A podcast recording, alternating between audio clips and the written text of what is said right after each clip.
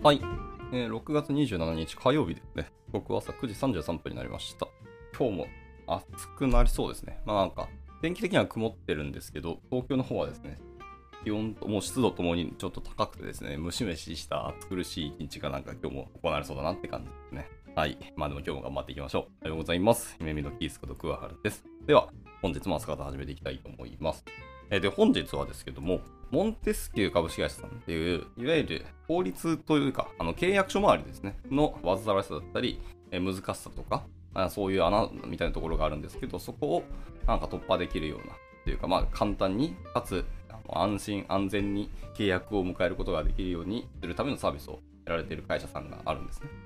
はい。で、そこの代表の方ですかね、これは。が読まれたリーダブルコードですね。についてのブログがあって、なんか面白そうだったので、これちょっと読んでいこうかなと思っております。はい。で、えっ、と、今日のその、このブログの筆者の方ですけど、モンテスケ株式会社の CEO の創立者の方ですけど、創業者の方なんですけど、この方自体も現在、あの現役の弁護士をされているっていう方、本当に頭いいんでしょうねってすごく感じました。以前お話しさせていただいたこともあるんですけど、まあやっぱり代表の方だけあって、頭の回転は速いし、ものすごい知識量で、やっぱすごいなって、月並みの言葉ですけど。では、えーその方が DW コードっていう書籍を読んだあの感想とかがブログに書かれたので、まあ、それを読んでいこうと思ってます。はい、では行きますか。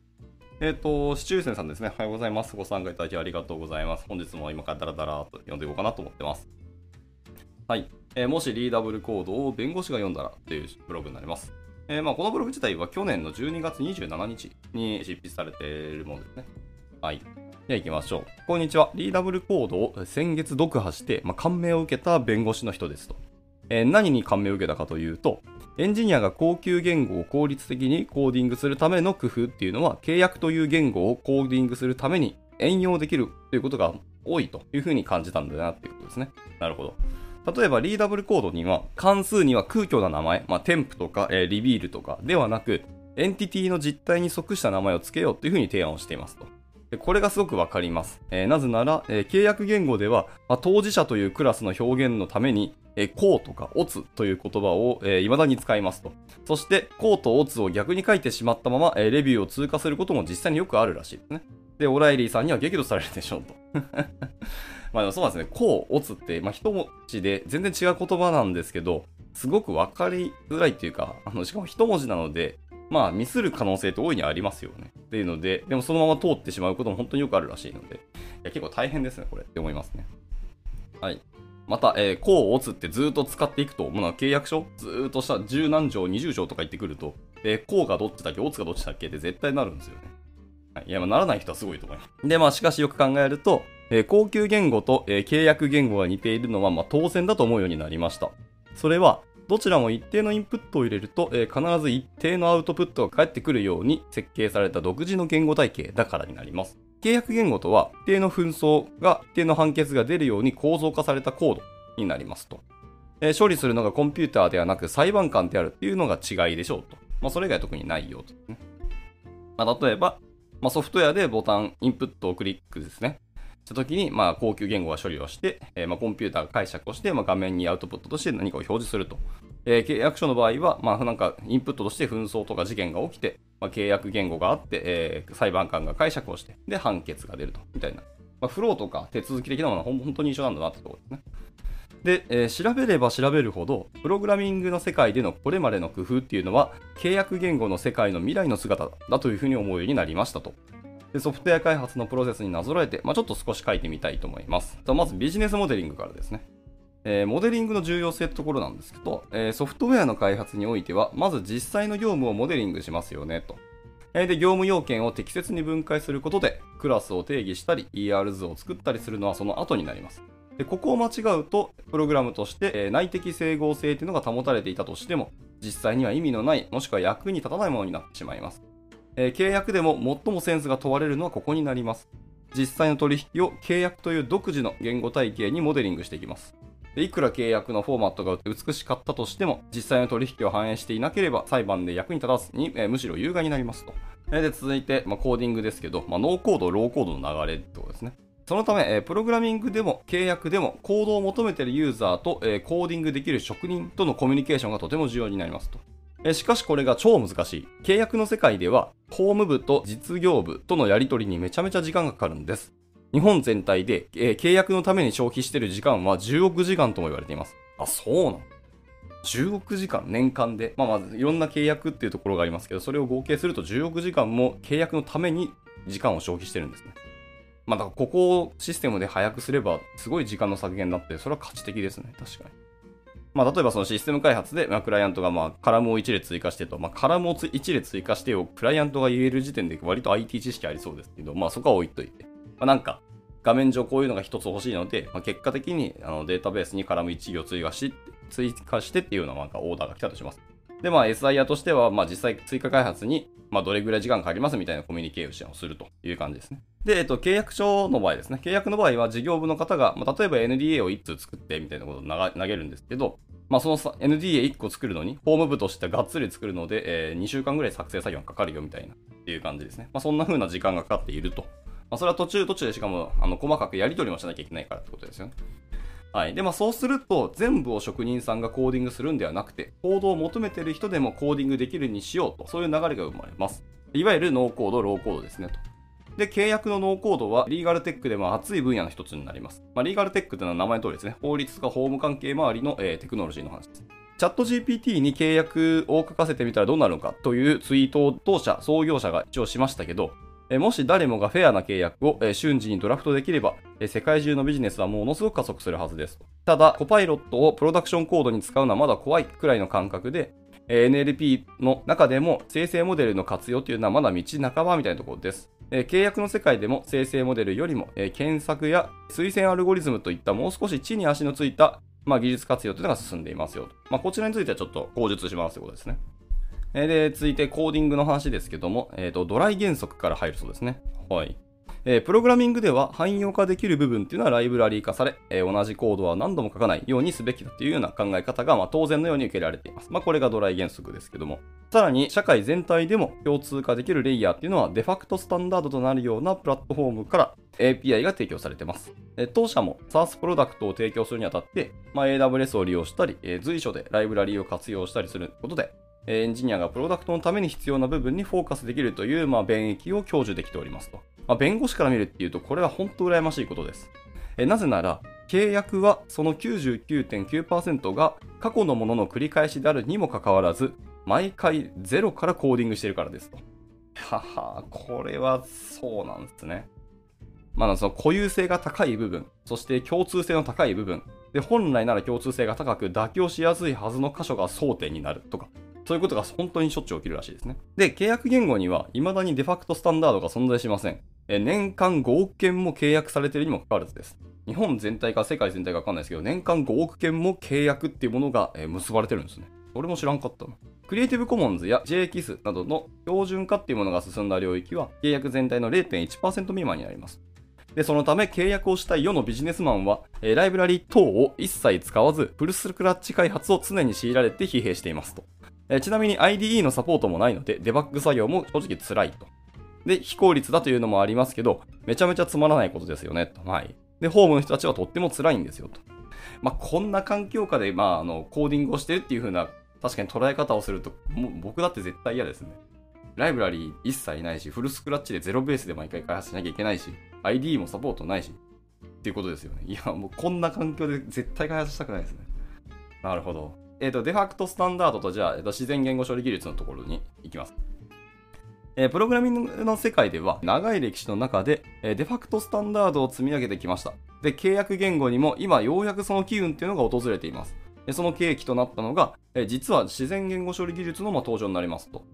で、契約言語っていうのは比較的明確な構造を持っているため、え自然言語処理技術との相性が結構良かったんですね。例えばその構造解析だったりとか、小応解析だったり、え文書分類だったり、パッセージ分類だったり、みたいなところが一応あるんですけど、それが結構構造的には単純になるんですね。はい、で私たちのようなそのリーガルテックが広く使われていくと、社会全体でどのような契約条件が標準なのかっていうのが、え可視化されます。でこれまで弁護士の職人芸頼りであったものが、えスタンダードを定量分析できるようになるかもしれませんと。ほー、でもそれはいい話ですね。えまた日本最高の職人イコールトップ弁護士によるコードをオープンソース化する取り組みもまあ始まっていますと。で、リーガルテックっていうのは、えー、フェアな契約言語への API を提供するという社会的役割を果たそうと使用しております。いや、いい話じゃん。で、今のがコーディングで、続いてレビューの話ですね。で、ソフトウェア開発では GitHub をはじめとした、まあ、バージョン管理システムを中心としたプラットフォームが当然に使われています。まあ当然に使われていてほしいですね。使われてないところもまだまだあると思います。で、これがあまりにも便利なので、当社では経営上の意思決定すら GitHub でプルリクエストをアプローブすることで実施していますと。ははーん、すごいですね。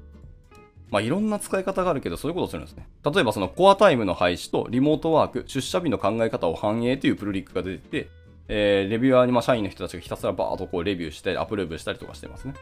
はいはい。で、えーと、プルリクの説明にもちゃんと一章が立てられていて、レビューの程度とか、どういうところをレビューしてくださいみたいなところまで一応細かく書いてますね。なんか、アサインを伝えたい場合はちゃんと記載してくれと。不要な場合はこのセクションを削除してくれと。で、えー、内容としては、ちゃんとレビューを依頼した人はもう全員、例えば全員ですよねとか、などなどみたいな感じで、ちゃんとプルリクの description にも書いてくださいと。えー、でもすごいですね。そんな意思決定を、えーと、GitHub でやられてるってなかなか面白いですね。コードを書くと言っても、ほとんど多分日本語なんでしょうけど、まあでも、法律家の方々のコーディングっていうのは、いわゆるドキュメント、あのテキストになると思いますから、ね、で、まあ、型や契約言語っていうのは、そのコードがベタ打ちされた、えー、ワードファイルをメールに添付してやり取りすることで更新しています。で、交渉過程で複数のビジネスマンが異なる修正をしたにもかかわらず、コンフリクトに気づかれないまま、えー、反抗してしまったみたいなことも本当起こりますと。そもそも、えー、裁判では取引先と最後に合意された契約コードだけではなく、えー、そこに至るまでの更新経緯も参照されますと。えしかし、誰が、なぜ、どのように、えコードを更新したかみたいな情報は、大抵メールが離散してわからなくなっています。で、これを解決するために、昨今のリーガルテックは、え、契約のバージョン管理に乗り出していますで。一つのプラットフォームで、え、契約言語のレビュー履歴が見れるように、え、これからようやくなっていくのかもしれませんと。まあそういうことを考えると確かに Git 管理するのはめちゃくちゃ適切ですよね。あの、まさにあの世代管理、バージョン管理の、ツールですからね。Git と GitHub っていうのは。どこを誰がいつ更新したかっていうのをちゃんとコミットハッシュが発行されて、タイムスタンプも発行されるのでね。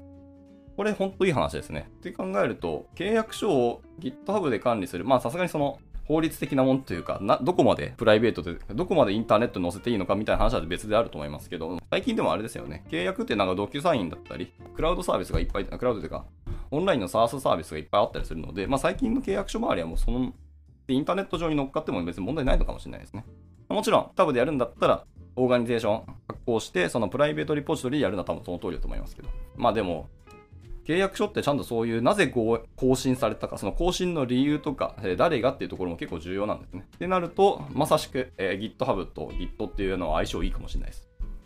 はい、では続いて、今のがレビューの話でした。え次は管理と更新の話ですね。はい。で、プログラムっていうのは、動いてからが本番であり、リリース後に改善活動がアジャイルに繰り返されます。まあ、ここが SARS の面白さでもありますと。で、契約言語であっても本来同じです。そもそも契約言語は裁判官というリソースが、えー、超貴重で、えー、テストが不可能であるため、ぶっちゃけ間違いが多いんですよと。まあ、やっぱ人なんですよね。えー、で、契約期間という EOL もあるので、メンテナンスも必要になりますと。で、他方で契約言語は、現在有効なコードが何かということすら管理できておりませんと。で、これはすごい話で、えなぜかというと、最終版のソースコードが紙で管理されているからです。あまあまあ、そらす仕方ないですよね。未だにだってまあ紙で発行して、なんか割り印とかちゃんと印鑑を押せみたいなところ、未だだに起きてますから、で、そのためリーガルテックベンダーは、え OCR を提供するだけで、え喜ばれることもありますと。へへへ。ほんとじゃ、まだまだリーガルテックってレガシー環境なんですね。えさらに自然言語処理技術によって、え契約期間を抽出し、えメンテナンスが必要なタイミングでアラートを出すことができるだけでも、え社会にワウっていうもの、驚きを与えることができますと。はい、というところで、まあ、この辺、IT 技術ってところをどんどん使っていきたいという話ですね。はい、ということで最後、もう終わりにってところですね。はい。で、こうして見ていくだけでも、契約言語っていうのは、プログラミングの歴史から大いに学ぶべきだっていうふうに痛感しております。で、さらに悪いことに、えー、高級言語と契約言語との大きな違いがあります。それは契約言語は全国民が完全理解できることがなぜか前提になっていることです。えー、ビジネスの世界では契約言語を通じてしか他者と関わることができません。まあ、そらそうですね。結局契約に乗っかって僕らはあのお客さんとかとやり取りしたりしてますからね。いや、なんですけど、契約言語は全国民が完全理解できることが前提になっているっていうけど、多分無理だと思います。書かれてる言葉、ほとんど知らないワードがたくさん出てきたりするし、毎回毎回それを調べて、えーと、本当に理解したかなんてわからないですからね。っていうところがあるので、まあ、本当はだからあの契約書とかはちゃんと読み合わせをして、で、そこって何ですかってちゃんとわからないことは全部疑問を投げかけて、で、えっ、ー、と、結ぶっていうのが本当は正しいんですけど、そこまでやってたら本当にそれこそ時間が足りないんですよね。まあ、こういうところにちゃんとフォーカスをしたのがそのモンテスキューさんなんですよね。はい、とても時間を生み出すところで素晴らしいなと思いますけど。例えば、えー、外部サービスを利用するときには、利用規約に同意する必要がありますけど、まあ、あれって皆さん本当に読めていますでしょうか？まあ、ぶっちゃけ現状のものは弁護士である私ですら読む気にならないと。そのくせ私たちは一切の損害賠償責任を負いませんだとか、明らかにアンフェアな条項がこっそり含まれていたりしますと。だから読まなきゃいけない。でも、弁護士ですら読む気にならないという、こう、辛いお話ですね。いや、利用規約ごめんなさい。僕ももうなんか、普通にアプリとかサービスレベルだったら読んでないんですよね。お恥ずかしい話なんですけど。いや、ちゃんと読まなきゃなという。まあ、で、しかも自分の資材、お金を使うようなサービスであればあるほど、本当はちゃんと読んだ方がいいんですよね。いや、これはもう本当、いや、分かってるんですけど、すいません。はい。で、えっと、リーガルテックとはその契約言語を、えー、モダナイズし、えー、誰でも他社とフェアな協力関係を築けるようなツールに進化させるものというふうに思っております。で、で契約言語のノーコードと、えー、充実したライブラリー推薦アルゴリズムと、で、あと ID と GitHub っていうのを私はこの世界に送り出したいと。まあ、これが言いたかった。はい。本当にこの法律関係、リーガルテックの世界に IDE、アルゴリズム、え GitHub みたいな、あと充実したライブラリとかっていうところをどんどん推進していきたいというところですね。まあ、今まさにその社会が大きく変化しようとしているところですので、もし興味を持ったエンジニアの皆様がいれば、ぜひ私とカジュアル面談させてください。というところで、えー、本記事は締められておりました。はい。まあ、このブログの中でも、あの、右上に採用ページっていうのがずっとこうヘッダーにいるんですけどね。まあでももしこの辺ですね、あの、興味あれば、あのぜひぜひカジュアル面談を受けていただければと思います。まだまだちょっとエンジニアの少ない会社さんでもありまして、でも今からどんどんエンジニアの採用を増やして、で、あの、やりたいこと、ビジネスの拡張とか、推進っていうところをどんどんやろうとしてる会社さんですので、受けてみていただければと思います。確か Ruby 会議もスポンサードしてたような感じで、本当に技術に明るいというか、肯定的な会社さんですので、興味あればまあ受けてみていただければと思います。はい、いかがですかね。契約って年間10億時間も使われてるんですねっていうので、まあでもこうやって読んでいくと、それはその通りだよねっていうところを感じました。めちゃくちゃレガシーですし、本当にちゃんとお互いに相互がないようにとか、契約条文、項目一個一個に対して、あれですね、認識の相互がないですかっていうのをやり取りしながら書いていく。でも、共通部分とか本当はあるはずなのに、それを全部ゼロベースでまた1から1個1個書く。フルスクラッチでやるって、それは遅いわけですよ。っていうので、まあ、ここをちゃんと技術で解決しようっていう、なんかめちゃめちゃ熱いお話をされてるので、本当なんですかねあの、目に見えないけど、めちゃくちゃ社会貢献がでかいプロダクトを作られているところなので、まあ、興味あったらお話聞いてみてください。じゃあ、えー、今日の朝活はここで終了していきたいなと思います。えー、今日の参加者は、えー、シチューセンさんと、えー、後藤さんと、えー、相変わらず見えてないですけど、スーさんですね。はい、ご参加いただきありがとうございました。まあ、後でこの記事、えーと、シェアしますので、興味あれば読んでみてください。じゃあ、火曜日ですね。今日も一日頑張っていけたらなと思います。はい、それでは終了したいと思います。お疲れ様でした。And now, a short commercial break. 現在、エンジニアの採用にお困りではありませんか？候補者とのマッチ率を高めたい、辞退率を下げたいという課題がある場合、ポッドキャストの活用がおすすめです。音声だからこそ伝えられる深い情報で、候補者の興味関心を高めることができます。株式会社ピトパでは、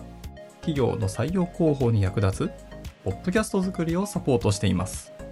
気になる方は、カタカナでピトパと検索し、X またはホームページのお問い合わせより、ぜひご連絡ください。